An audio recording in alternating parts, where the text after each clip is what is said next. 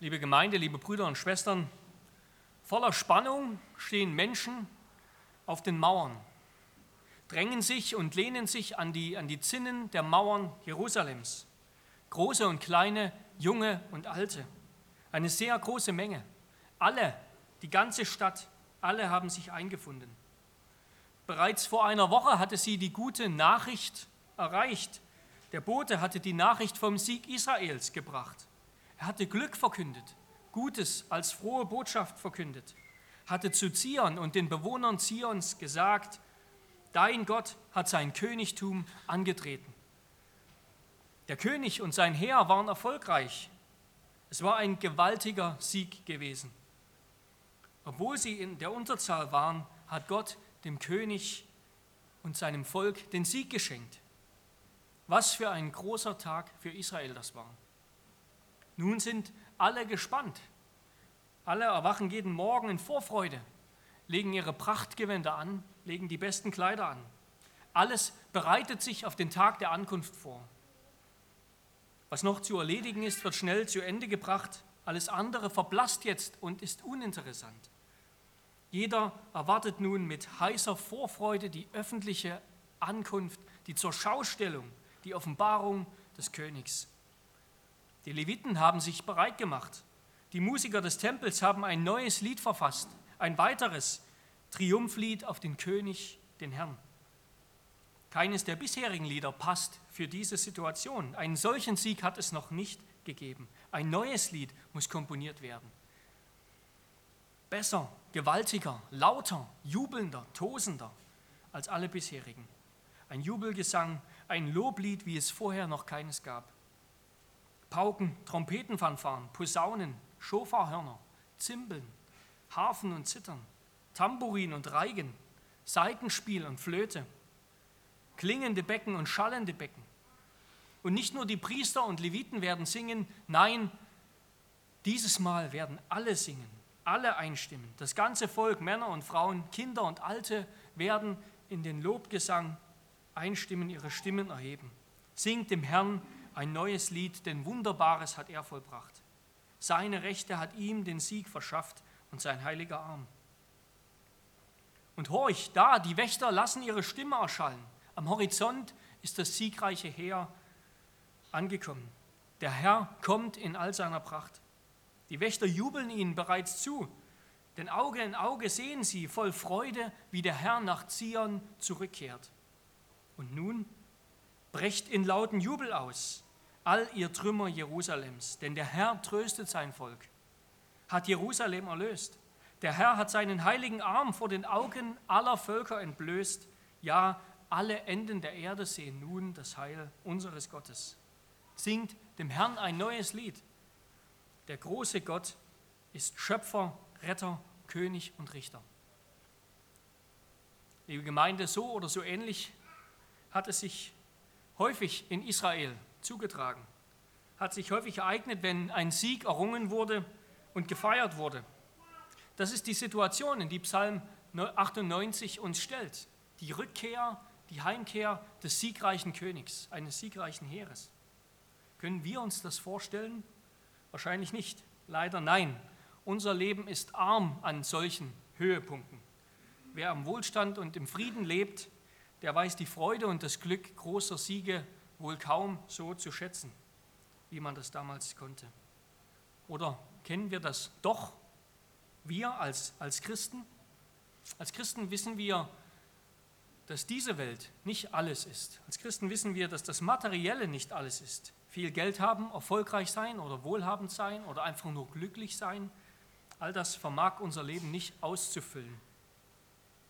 Wir wissen, zumindest in der Theorie, in der Praxis müssen auch wir das immer wieder noch lernen und überwinden. Wir wissen, dass das Glück nicht am Besitzstand hängt, dass es nicht am Erfolg hängt, dass es nicht an der Gesundheit hängt. Wir kennen die Wahrheit und die Wahrheit hat uns frei gemacht.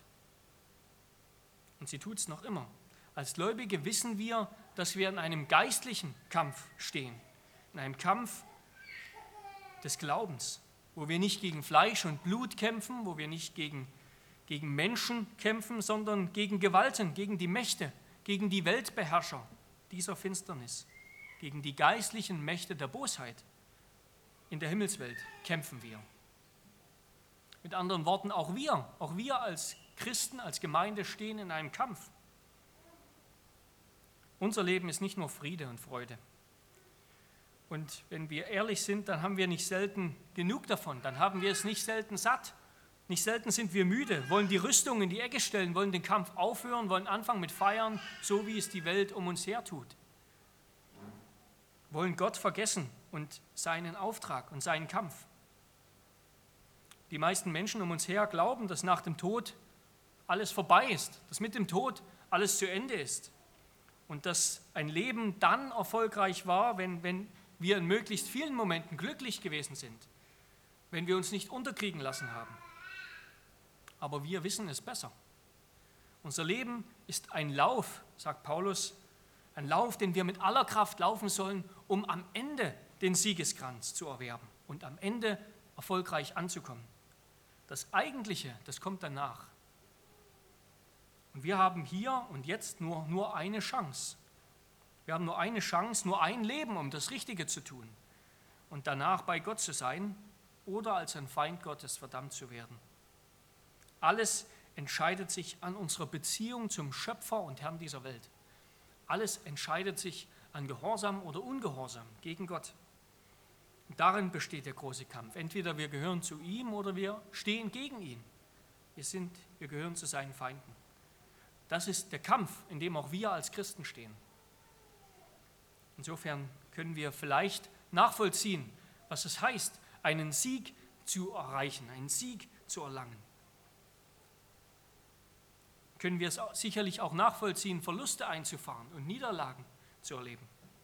Und dort, wo gekämpft wird, dort, wo es Kämpfer und Siege gibt, dort wird immer auch gesungen. Zumindest war das im alten Israel so wo, wo Hoffnung ist, wo Freude und Dankbarkeit sind, dort wird gesungen, aber auch dort, wo Verlust ist, wo Trauer ist, wo Niederlage ist oder Sorge, auch dort wird gesungen. Also wo das Leben pulsiert, dort wird gesungen. Normalerweise zumindest. Ein Dichter hat einmal gesagt, weh dem Lande, wo man nicht mehr singet. Ich denke, auf unser Land heute trifft dieses Wehe zu. Gesang gibt es nur noch aus der Konserve oder in Konzertsälen, also dort, wo man quasi nicht selbst singt. Dabei gehört eigentlich der Gesang mitten dorthin, wo Menschen sind. Gesang gehört mitten ins Leben. Gesang gehört dort, wo Gemeinschaft ist, wo Menschen fröhlich beieinander sind. Singen ist der natürlichste Ausdruck, oder sollte es zumindest sein, der Freude. Wer keinen Drang nach Gesang hat, wenn er einen Erfolg eingefahren hat, wenn er einen wichtigen Erfolg gemacht hat, wenn er eine schwere Arbeit hinter sich gebracht hat, wenn er sich freut, der ist arm dran. Singen wird in der Schrift im Alten Testament und auch im Neuen Testament als ein ganz natürlicher Ausdruck des Glaubens gesehen. Wer gläubig ist, der singt. Wer gläubig ist, der preist Gott mit Gesang. Und die Gemeinde, die gläubige Gemeinde, die zusammenkommt, die singt. Die Bibel kennt verschiedene Zwecke, verschiedene Gründe, warum wir singen sollten. Und ich möchte einige dieser Gründe nennen, uns ins Gedächtnis rufen. Zuerst einmal singen wir, um Gott zu preisen, als Lobpreis. Wir singen als Verkündigung des Sieges des Herrn, als Verkündigung des Heils, das der Herr gebracht hat. Wir singen als dankbare Antwort auf die Errettung, die wir erfahren haben. wenn, wenn Kandidaten, wir kennen das sogar von den müden Deutschen, wenn Kandidaten für das Kanzleramt ihre Wahlkampfveranstaltungen abhalten und haben, und auch wenn sie dann sogar gewählt wurden, dann sind sie immer begleitet von Applaus, von Jubel, von Zurufen. Selbst hier in Deutschland, wo wir eigentlich so müde und träge sind, stellen wir uns vor, es, es gäbe ein, ein solches Ereignis Jemanden, der, der kommt, der, der seine Herrschaft antritt, der Macht hat, der etwas verändern will, der gewählt wird und niemand singt, niemand applaudiert, niemand jubelt, nur Schweigen und Gähnen. Das wäre doch ärmlich. Und genau darum kann und wird es bei Gott und im Gottesdienst und in der Ewigkeit nicht so sein. Es wird nicht so zugehen. Gott hat sich ein Volk berufen, das ihm singt. Ein anderer Grund für das Singen ist, um zu lernen und zu lehren. Die Richterin Deborah, die hat in Richter Kapitel 5 ein Lied angestimmt nach einem großen Sieg, den Gott dem Volk Israel geschenkt hat. Und sie hat dieses Lied unter anderem deshalb geschrieben, um den Sieg, den Gott errungen hat, der Nachwelt zu überliefern, um denen, die nicht dabei waren, zu sagen und, und sie zu belehren, was sich zugetragen hat, was sich ereignet hat. Ich denke, dass Lieder zum Lernen und Lehren wichtig sind, das ist bis heute so geblieben. Wenn wir alte Leute kennen, Leute, die schon langsam, alte Leute, die schon langsam mehr und mehr vergessen, immer, sich an immer weniger erinnern können, dann sind es doch am Ende meistens Lieder, Meistens Lieder, an die sie sich noch am längsten erinnern können, die sie noch im Kopf haben. Gute Lieder im Herzen sind ein großer Schatz.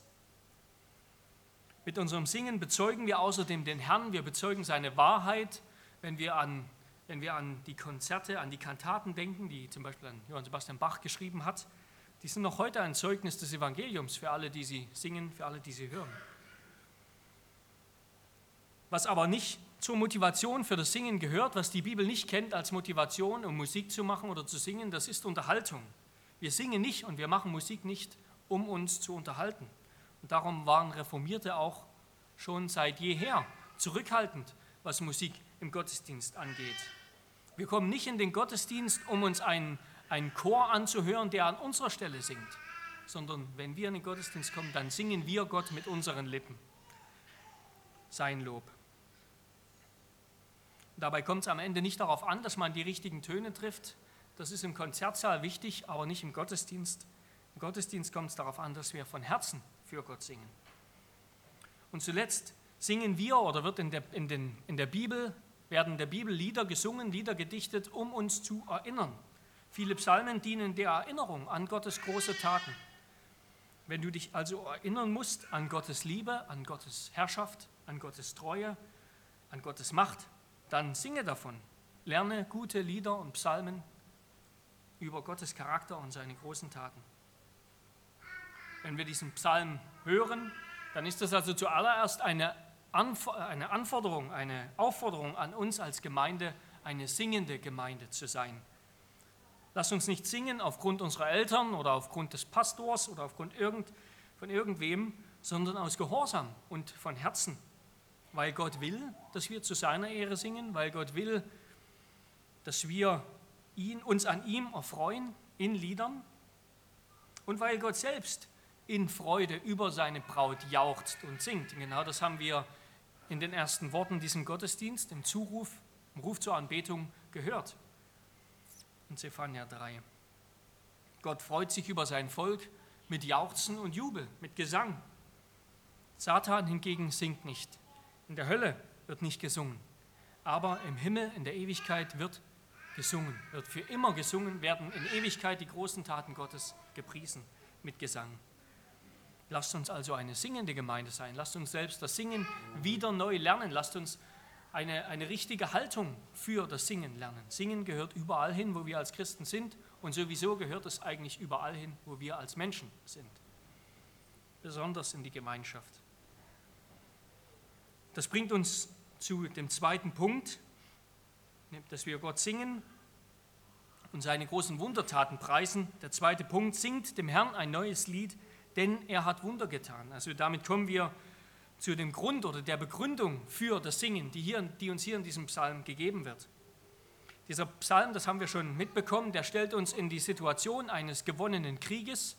Ein König kommt mit seinem Heer von, vom Schlachtfeld zurück, kehrt wieder heim, zieht ein in Jerusalem, zieht ein in die Stadt und wird dort mit Jubel, mit Zuruf, mit Lobpreis empfangen. Das Volk Israel lobt Gott, der dem Herr, der dem König mal wieder einen großartigen Sieg geschenkt hat. Das ist der Inhalt der ersten drei Verse. Und während sich dann im Verlauf des Psalms der Kreis der Anbeter erweitert, Stück für Stück, wendet sich der Blickwinkel aus der Vergangenheit über die Gegenwart in die Zukunft. In den Versen 4 bis 6 wird die ganze Welt, also nicht nur länger die Juden, sondern auch die Heiden, also alle Enden der Erde aufgefordert, Gott anzubeten, ihn dafür anzubeten, dass er heute und jetzt als König regiert. Und schließlich in den letzten drei Versen, 7 bis 9, steigt dann sogar die leblose Schöpfung ein in den Lobgesang Gottes. Die ganze Schöpfung preist ihn, den Richter, der zum Gericht erscheint. Am Ende des Psalmes preisen also alle Menschen aller Zeiten und die ganze Erde Jahwe, den Herrn der Heerscharen, den siegreichen König, den gerechten Richter, der seinem Volk Sieg und Heil bringt. Aber ganz von vorn, also zuerst zu den Versen 1 bis 3. Israel, das das erwählte Volk Gottes, das wird aufgefordert, den Herrn zu preisen, zu loben und zu ehren, weil er Wunderbares vollbracht hat, heißt es da. Das heißt, er hat einen Sieg errungen, er hat seine Treue bewiesen gegenüber Israel, er hat dem König Israels wieder einmal geholfen über seine Feinde. Gott hat damit seine Versprechungen eingehalten und er hat Rettung geschenkt. Der Grund also für diesen Jubel ist, dass, dass Gott Israel das Heil geschenkt hat. Das Wort für Sieg, das wir in Vers 1 lesen, und die Worte für, für das Wort für Heil in Versen 2 und 3, die sind eng miteinander verwandt. Also Gott hat Israel die, die dringend benötigte Hilfe, das Heil durch seinen Sieg über die Feinde geschenkt. Das ist ganz wichtig. Ich denke, wir können da an, an viele Situationen in der Geschichte Israels denken, an die Richterzeit, wo das Volk sich wieder und wieder gegen Gott versündigt hat, immer wieder dann, wenn, wenn Frieden und Wohlstand eingekehrt sind, weil Gott Frieden geschenkt hat, immer wieder dann ist das Volk abgefallen, hat sich abgewendet, hat sich toten Götzen zugewendet, hat sich in Blindheit und in Unglauben ähm, abgewendet von Gott und kam damit wieder unter Gottes Zorngericht. Immer und immer wieder. Gott hat feindliche Nationen über Israel herfallen lassen, Sie haben Israel ausgeplündert, sie haben Israel unterdrückt. Und als sie so in Not waren, dann sind sie plötzlich aufgewacht und haben zu Gott gerufen, sind umgekehrt, haben ihn gebeten, sie wieder zu erretten, haben um Erbarmen gefleht in ihrer Not. Und wir wissen, dass Gott sich wieder und wieder erbarmt hat. Er hat sich als barmherzig erwiesen, hat wieder und wieder vergeben, lässt sein Herz erweichen rettet Israel und sendet ihnen starke Richterkönige, die den Sieg bringen über die Feinde. Er schenkt großartige Siege, bei denen es unübersehbar ist, und das ist Gottes Ziel, es ist unübersehbar, dass es Gottes Tat ist. Nicht nur Tat der Menschen, nicht Tat der Soldaten oder des Königs, des Heeres, der Taktik oder sonst was, sondern Gottes Werk. Und, und überhaupt steht ja an, am Beginn der Geschichte Israels so ein großes Wunder dass Gott Israel durch das Rote Meer trockenen Fußes geleitet hat und die Ägypter durch das gleiche Rote Meer oder im gleichen Roten Meer ertränkt hat. Das war ein gewaltiges Wunder Gottes. Gott hat Gideon, den Richter Gideon, über Zehntausende Midianiter siegen lassen mit nur 300 Soldaten. Er hat es geschenkt, dass, dass in seiner Fügung die Midianiter sich größtenteils selbst erschlagen haben im Chaos der Schlacht und aus Angst. Und selbst als Gott ganz am, als Israel ganz am Ende seiner Geschichte vollkommen versagt hat, als Israel ins Exil musste, als also alle Bundesflüche über Israel gekommen sind, weil es den Bund mit Gott gebrochen hat, selbst dann hat Gott sich wieder über Israel erbarmt und hat es gerettet. Nach 70 Jahren hat er Israel zurückgeführt. Und, und wie? Ganz einfach, er hat es gerettet, indem er dem persischen König befohlen hat, das Volk zu befreien und einen Tempel für Gott, den Herrn, zu errichten. Und der hat es einfach getan, so nach dem Motto, nichts einfacher als das. Gott sagt einfach, was gemacht wird und es wird gemacht. Gott lenkt die Herzen aller Könige. Also, wenn wir diesen Psalm lesen, dann sollen wir an all diese Situationen denken. Der Psalm sagt uns nicht, er zeigt uns nicht eine bestimmte Situation, einen bestimmten historischen Hintergrund, sondern er ist umfassend und genauso sollen wir das auch lesen. Wir brauchen nicht spekulieren, welche Situation wohl gemeint ist, sondern es ist einfach all diese Situationen gemeint, in denen Gott Israel Sieg und Heil geschenkt hat und sie aus großer Not gerettet hat. Und dabei liegt die Betonung nicht auf der Rettung Israels, sondern die Betonung liegt darauf, dass der Sieg vom Herrn kommt, dass es der Sieg des Herrn ist. Es ist sein Heil. Wenn wir das lesen, denn Wunderbares hat er vollbracht. Seine Rechte hat ihm den Sieg geschenkt. Er hat für sich selbst zuerst mal den Sieg errungen. und sein heiliger Arm. Der Herr hat sein Heil kund werden lassen. Er hat vor den Augen der Heiden seine Gerechtigkeit offenbart. Und genau darum, darin besteht das Heil. Darum geht es. Das will der Psalmbeter sich und uns vor Augen führen. Der Sieg Gottes für seine Sache bedeutet das Heil für diejenigen, die ihm vertrauen, die sich ihm unterwerfen. Der Sieg des Herrn und das Hervorbringen von Heil für sein Volk, das, das, das hängt aufs engste zusammen.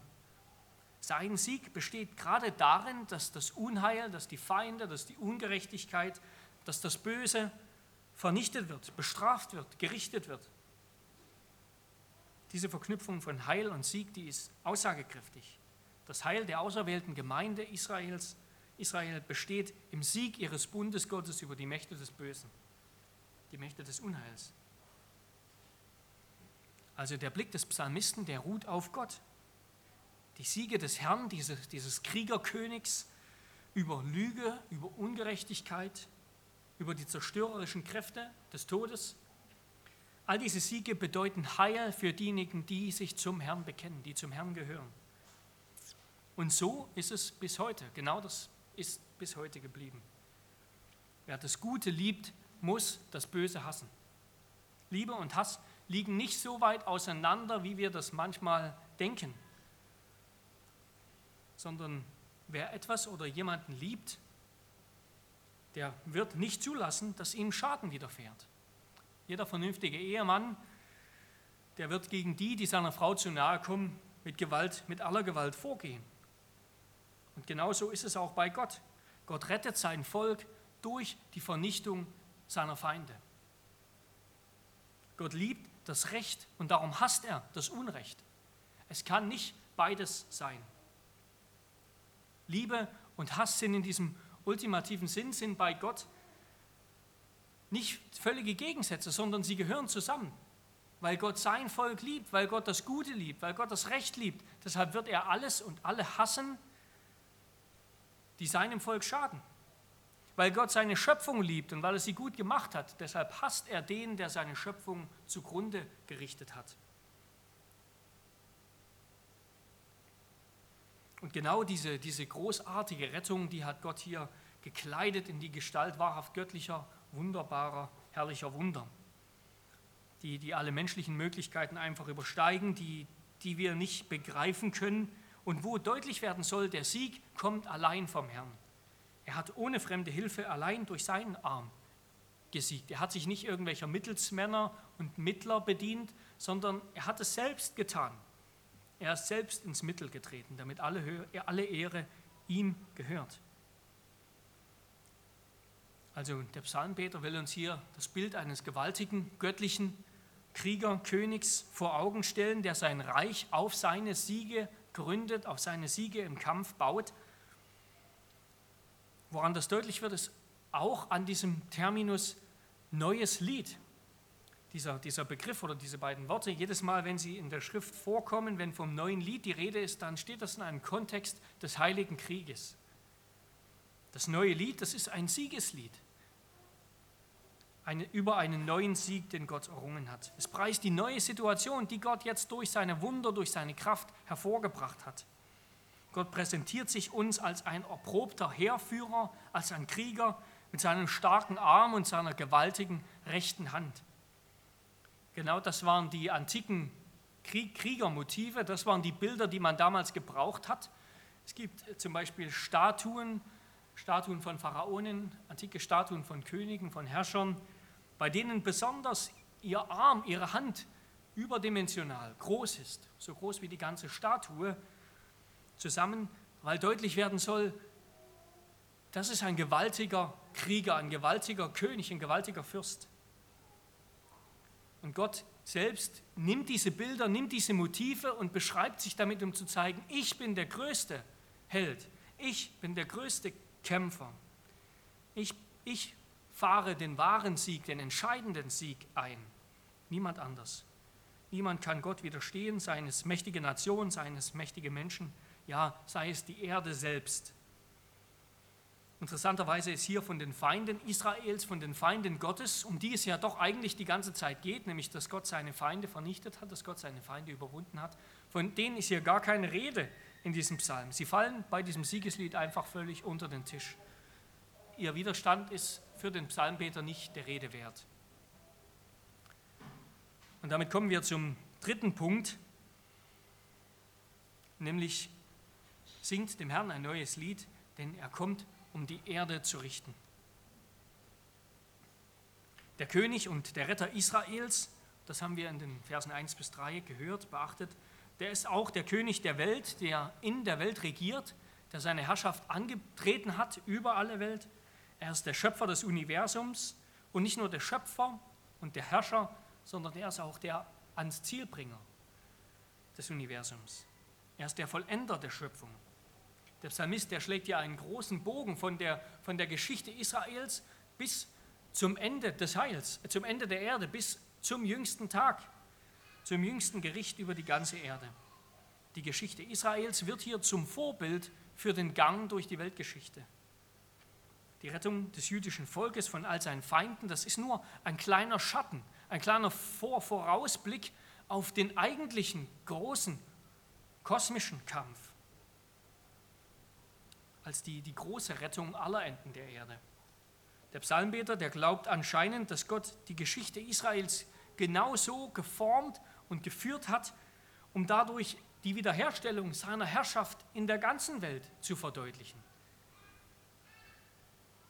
Um die Heilung und die Befriedung der ganzen Schöpfung zu zeigen. Israels Geschichte ist wie eine Miniatur, wie ein, wie ein Vorbild für das eigentliche, das große Ereignis, den Gang durch die Weltgeschichte. Den Gang durch die Weltgeschichte, an dessen Ende die ganze Schöpfung Gott preist und Gott anbetet. Die Erlösung, die der Psalmbeter hier beschreibt, die hängt aufs engste zusammen mit der Schöpfung. Erlösung, das ist nicht nur so eine rein geistliche Sache, die irgendwie unser geistliches Leben betrifft, die irgendwie in einer geistlichen Welt stattfindet und die mit dem irdischen, mit dem materiellen, mit der Schöpfung so rein gar nichts zu tun hat, die irgendwie so, ja, die wir am Sonntagmorgen feiern und die dann die restlichen Tage der Woche nichts zu, zu sagen hat oder die Gott in Israel irgendwie geistig, mystisch geschenkt hat und die nicht, nicht in der Realität unseres Lebens ankommt. So denkt der Psalmbeter nicht über Erlösung und Schöpfung, sondern beide gehören aufs engste zusammen. Die Erlösung führt die Schöpfung fort. Sie bringt sie zum Ende. Aus der Erde, die, die am Anfang noch Chaos war, Tohu war Bohu, da hat Gott schon ganz zu Beginn in Genesis 1, Vers 2 eine bewohnbare Schöpfung gemacht. Er hat bereits dort die, das Chaos der Erde erlöst und eine, eine bewohnbare Schöpfung gemacht, in der Licht, in der Leben, in der alles ist, was wir brauchen. Schon dort hängen Chaos, Schöpfung und Erlösung aufs engste zusammen. Und genauso ist die Erlösung Israels, die Erlösung der Welt, einfach in der ganzen Schrift die Weiterführung, die Ausführung, die Beendigung der Schöpfung. Sie löst die Spannung auf, die seit der Sünde Adams in der Welt steckt. Gott löst diese Spannung auf. Beide, beide Dinge, die Schöpfung und die Erlösung, die werden uns hier präsentiert als das, das königliche Geschäft Gottes, der über alles regiert. Darum kann der Psalmist am Ende auch, auch Flüsse, Seen, Berge, Hügel und alles in den Lobpreis eingliedern und auffordern, denn der Retter Israels ist der Schöpfer der Erde. Das führt sich der Psalmbeter in seinem Gebet vor Augen.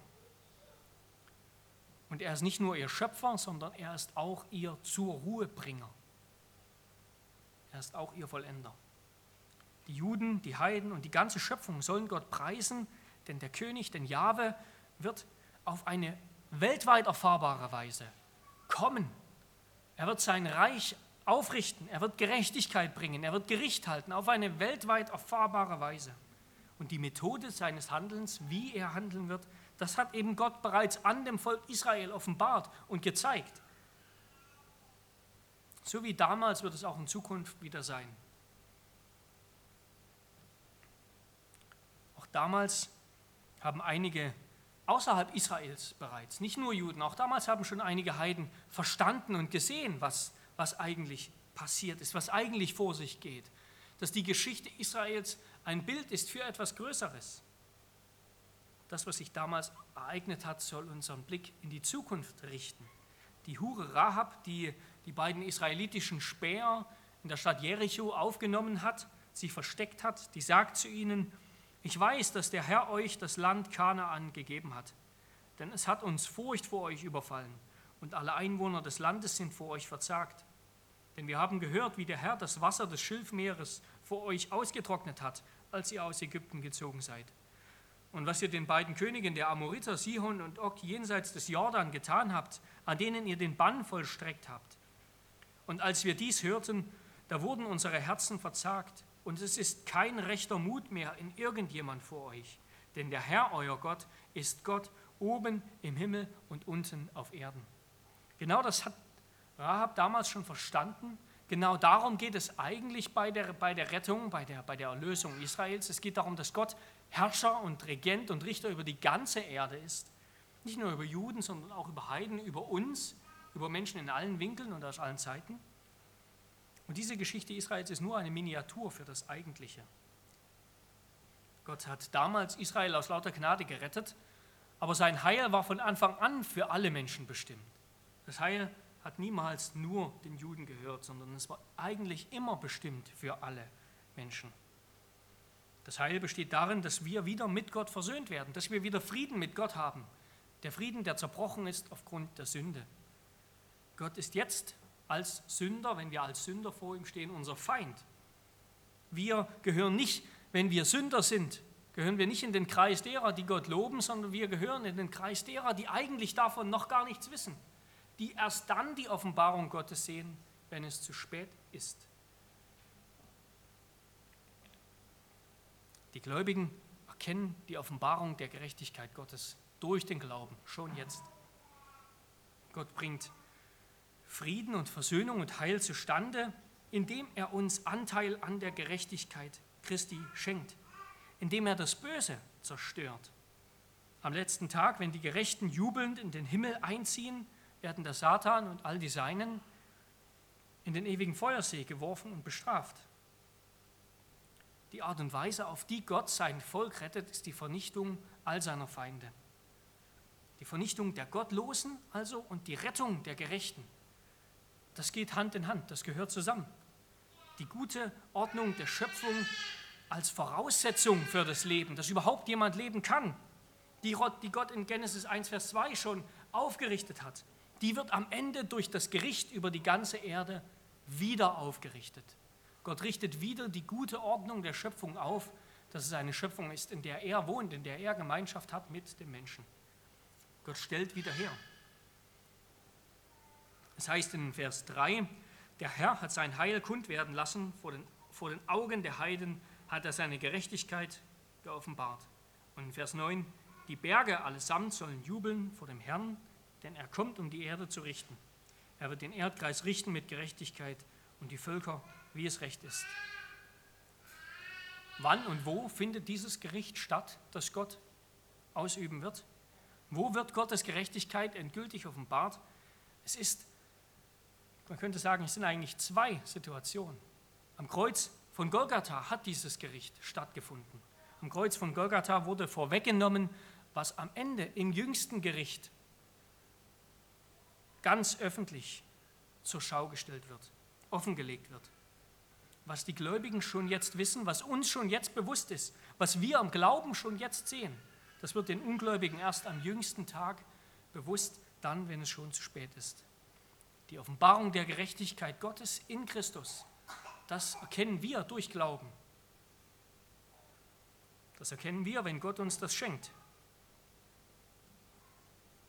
Das erkennen die Ungläubigen erst, wenn es zu spät sein wird. Am Kreuz wurde Christus verdammt und bestraft, um all derer willen, die an ihn glauben.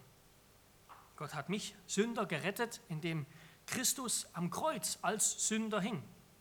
Christus wurde am Kreuz sozusagen die Inkarnation des Sünders, die Inkarnation des Feindes Israel, von dem der Psalmbeter hier singt. Die Feinde Israel, die Gott vernichtet, um sein Volk zu retten. Das, das ist Christus geworden am Kreuz. Ihn hat er vernichtet und geschlagen, damit er uns rettet. Er wurde zur Sünde, zur Ungerechtigkeit, zur Gesetzlosigkeit, die Gott hasst, Und weil er bestraft wurde und gelitten hat, deshalb gehören uns jetzt Heil und Leben. Weil Christus sein Volk gerettet hat, das ihm im Glauben folgt, darum ist das Endgericht dann sowohl ein großes Trauerspiel als auch ein Jubelausbruch. Denn dann endlich, am Ende, dann kommt die ganze Wahrheit ans Licht.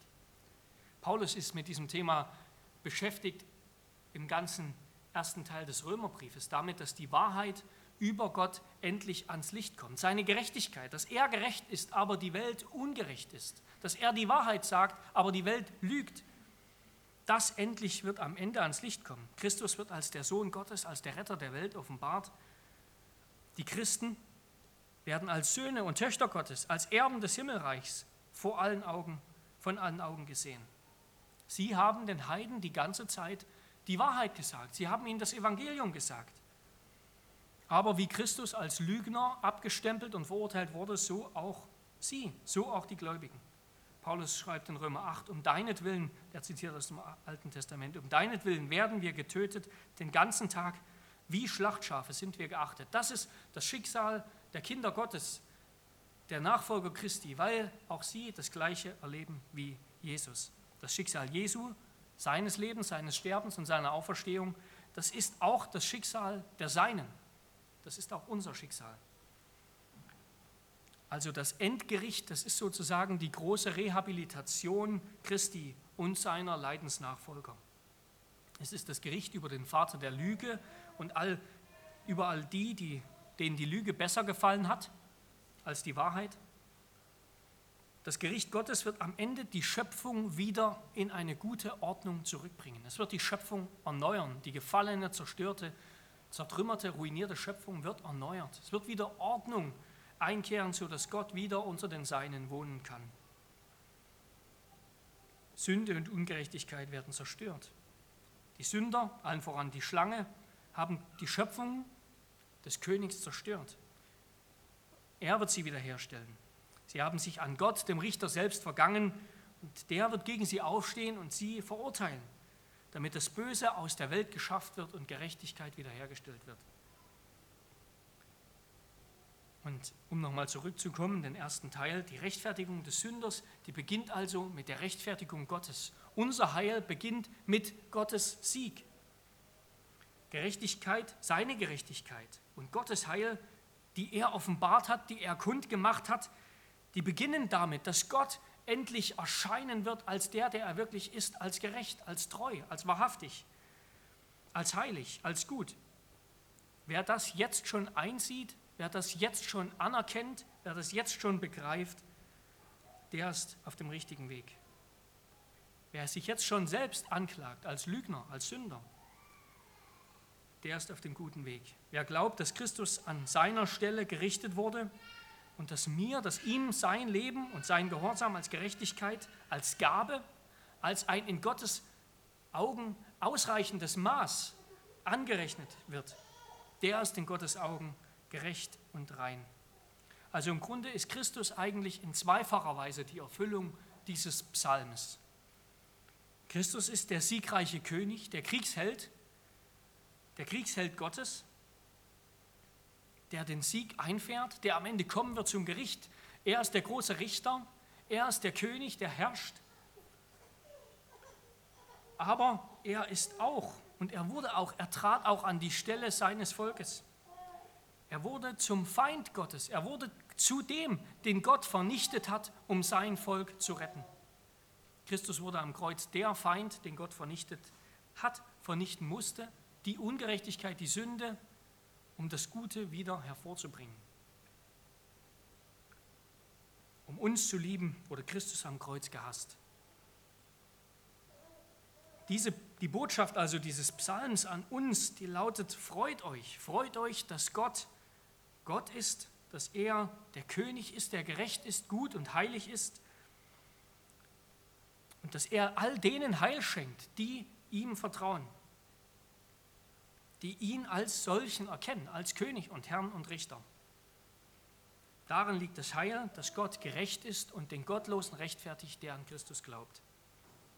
das Ziel all dieser wunderbaren Siege Gottes, das Ziel, das Gott damit verfolgt, am Ende, das ist eben genau das, das ist die öffentliche zur Schaustellung und öffentliche Darstellung seiner Gerechtigkeit und Heiligkeit. Gott will, dass vor aller Welt deutlich wird, dass alle sehen und dass alle eingestehen müssen, dass er Gott ist, dass er berechtigt ist, die Welt zu richten, weil er selbst gerecht ist, die Welt aber ungerecht ist, weil er die Wahrheit spricht, die Welt aber lügt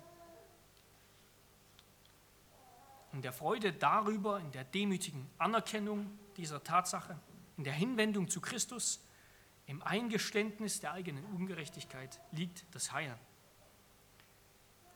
Diese Botschaft des Psalmes, die Botschaft des Alten Testaments wird im Neuen Testament also auf eine geistliche Realität, auf die Sünde, auf den Satan, auf die geistlichen Feinde, die doch ganz real sind, gedeutet.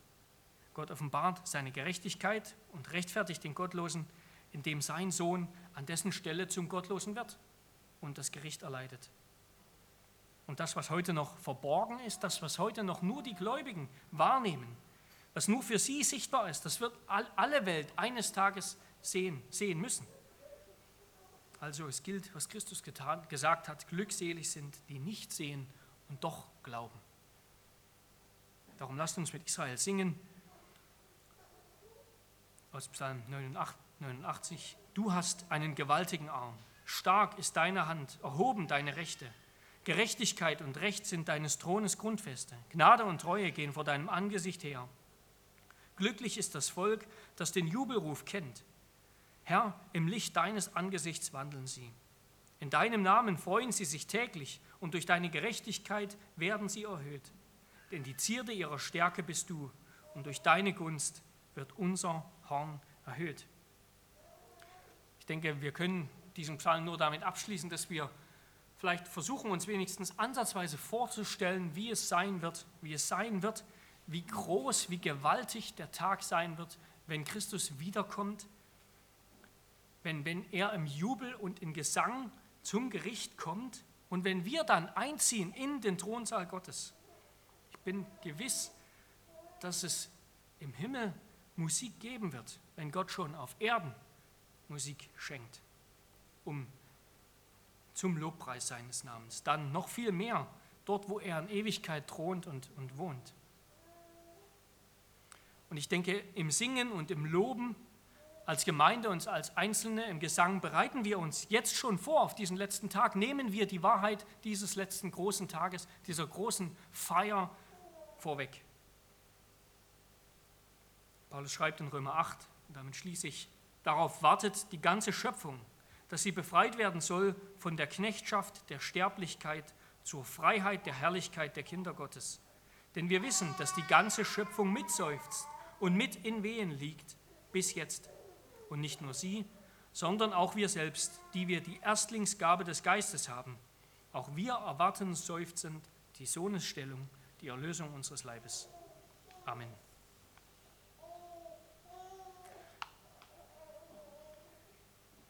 Lasst uns beten.